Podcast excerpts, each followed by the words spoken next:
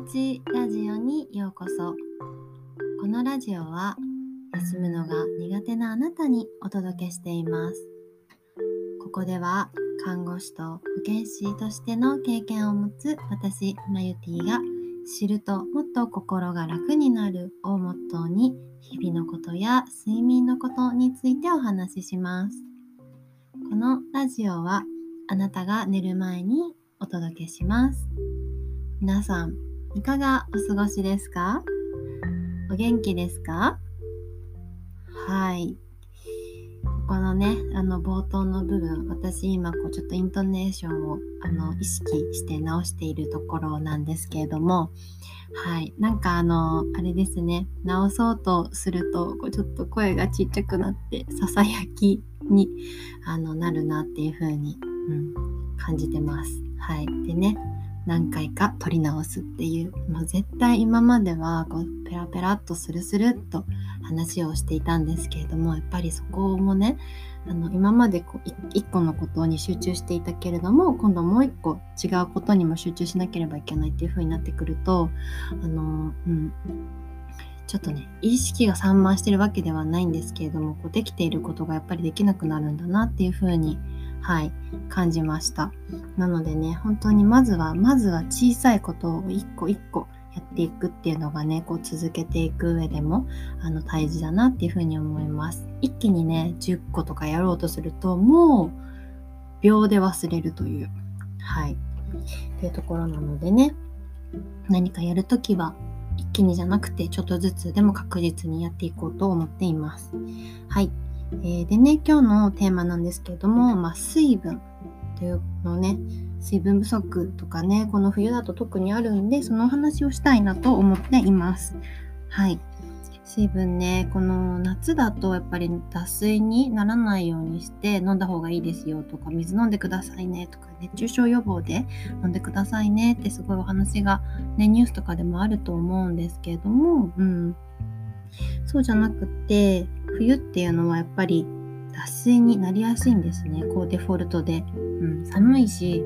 あの、そんなに水分飲まないっていうのもありますし、うん、やっぱり寒いからトイレにあんまり行きたくないから水分控えようっていうところにつながってきて夏に比べて脱水になりやすいんです。そうなのであの意識して水分をとってもらう必要があります。で、やっぱりあの今日私がね、あのちょっとお話ししたような意識するのも、あのいっぱいいろんなところ意識してきたらもうできないっていうところなので、うん。今日はね、あの寝る前の水分摂取についてちょっとお話ししたいなと思います。はい。寝る前、あのトイレにね、行くことになるから寝てる間に受けることになるからあんまり飲みたくないっていう風にあに思われるかもしれないんですけどもそうじゃなくってやっぱり寝ている間っていうのは、まあ、7時間とか8時間水分摂取ができないので脱水になるんですね。うん、なので朝起きた時はもう脱水状態なんです私たちは。なのでこう寝る前にこう少し水分を補って飲むことが大切になります。ただその時寝る直前にたくさん飲むともう本当にそれこそトイレに行きたくなってしまうのでそれよりもちょっと前から準備しておくのが大事なんですね。うん、なので、まあ、お家に帰ったぐらいからこうお風呂に入る時とかなんですけれどもお風呂に入るとまず脱水になりやすいです汗をかくから。なのであのお風呂に入る前に飲んでお風呂入ってからも飲む。でお食事の時も飲むっていうのが大切になります。そう。これつまり何が言いたいかっていうと1回に一気にいっぱいたくさん飲むのではなくって、えー、こまめにね飲むっていうのがとても大切になります。うん、こまめにね一気にもう1リットル飲もうとかってするとやっぱりあのー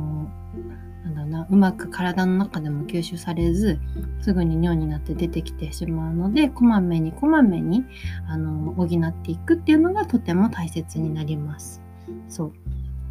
なのでね、あのー、この今日いっぱい言ってもやっぱり難しいっていうふうに私も思うので